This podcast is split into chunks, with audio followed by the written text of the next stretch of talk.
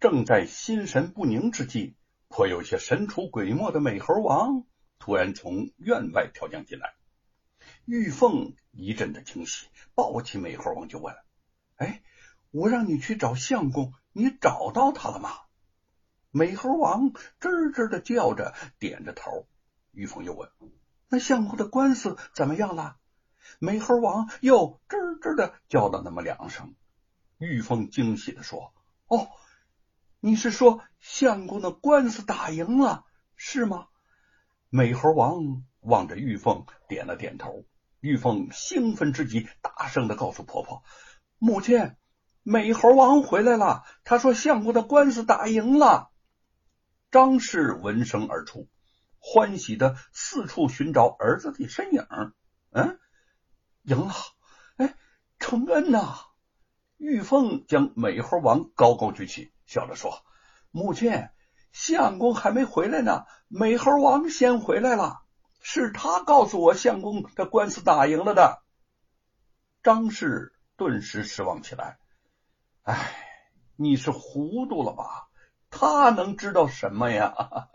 你呀，就别哄娘高兴了。咱家有理没理都斗不过罗家。玉凤还得说服他。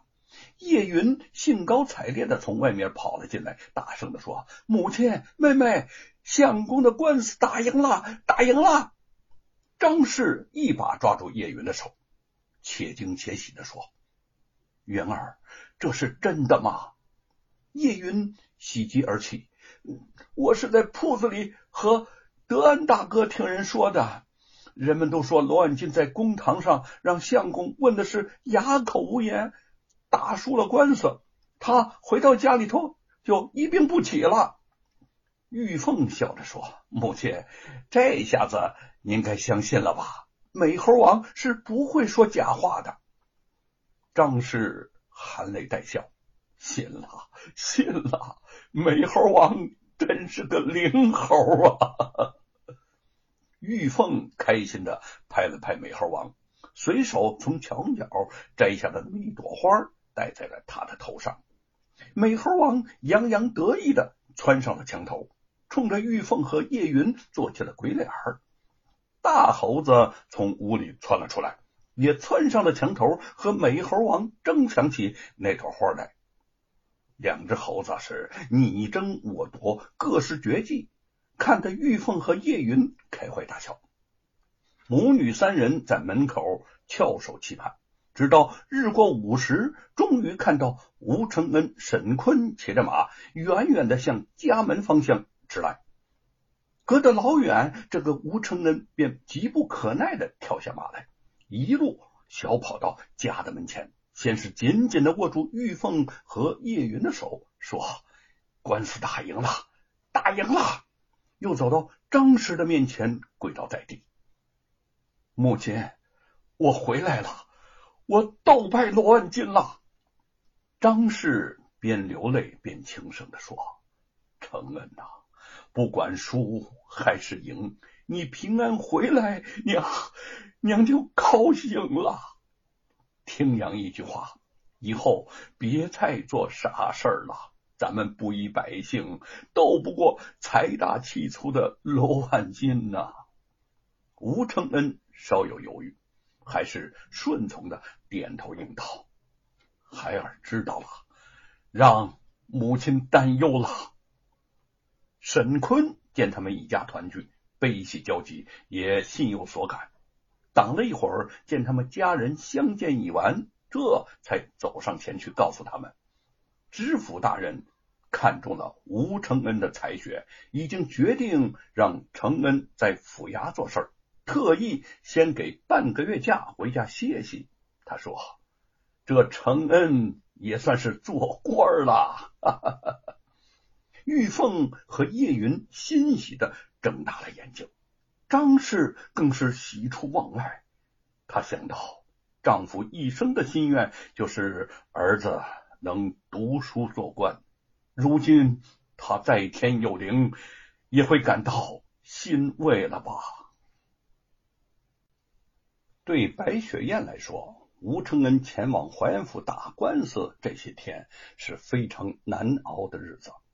他担心罗万金贿赂官家，将吴承恩蒙冤下狱，数次想赶到淮安府杀死罗万金和那个知府，救出吴承恩，却被旁观者清的姚老大给拦住了，劝他说：“现在情况未明，吴承恩未见得就会输。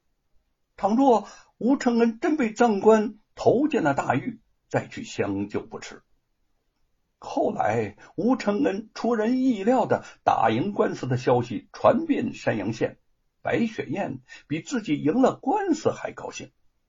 姚老大打了酒来，两个人好好的痛饮了一番，但酒至半酣，想到自己在为吴承恩祝贺，吴承恩却对他。成见甚深，又不禁悲从中来。其实啊，白雪燕也曾在心中无数次的问过自己：吴承恩对自己的成见如此之深，自己为何还要对他念念不忘？但是问了数次，终究是没有答案。每次下定决心。要将他从心中彻底的抹去之时，又总是不由自主的想起盘丝洞里他曾扑进他怀里的情景，心中千言万语无人可以倾诉，这份情愫不知道几时方有慧剑可以斩断了。他练剑时急于难消，突然看见罗万金站在屋子旁。一时不及细想，这个老贼为何会在此处出现？只觉得飞身向前，用力挥剑向那个罗万金的头颈砍去。只见罗万金的头咕噜噜噜就滚落在地。他快意之余，定睛看去，这才发现哪里是什么罗万金呐，分明是一根碗口粗的拴马桩，被他一剑斩断。心中又是一阵失望。雪雁，你一剑能够把这么粗的木桩砍断，可见这腕力过人呐，在男子汉中也算是好身手了。姚老大目睹此景，却是很欣喜。半月假期消忽而过，吴承恩告别家人，又一次带着美猴王来到淮安府衙。只不过这一次，他的身份不再是原告或者是被告，而是一名府吏了。由于知府孙继鲁亲自举荐，吴承恩被任命到淮安府府学做事。看在知府的面上，府学管事陶先生对他很是关照，让他先做些文案抄录，等科考开始后，就到考院里协助考官做事。对于这种差事，吴承恩颇有些不情愿，但是既已答应了家人，也就勉为其难吧。他见陶先生沉稳老练，月事疾风，想起来时的路上，沿途看见许多地方都在兴建道观，有的竟把寺院拆掉兴建道观，于是就向他询问详情。这个陶先生也知无不言。哦，世事多变呐！近来皇上受严嵩的蛊惑，沉迷于道教方术，整天设坛炼丹，妄求长生不老，因此做出了些重道轻佛的事情。吴承恩听到这里，不由得有气儿。严嵩祸国殃民，比起牛魔王荼毒生灵，有过之而无不及。陶先生却已习以为常。炼制丹药，祈求长生，上行下效，渐渐成了风气。因此，大兴建造道观，拆毁几座寺庙，也就算不得什么稀奇事儿了。我呀，正想和你说这件事儿。你写的《西游记》是在颂扬佛法，可能会受到朝廷的压制，你要有所准备呀。吴承恩气愤的便说。泱泱大国，三皇治世，五帝定伦，理应百纳海川。儒、佛、道本应三教一体，融会贯通，各取所长，大力弘扬才是。皇帝独尊道教，未免有些偏颇了。陶先生警惕的看了看他，哎哎，你的这些话跟我能说得，但万不可对他人去讲啊，否则授人以柄，难免会引火烧身呐。别忘了，你如今身在官场，要处处谨慎才是。吴承恩。自此便在府学中耽搁下来，文案抄录工作繁琐无聊，他做的极其气闷。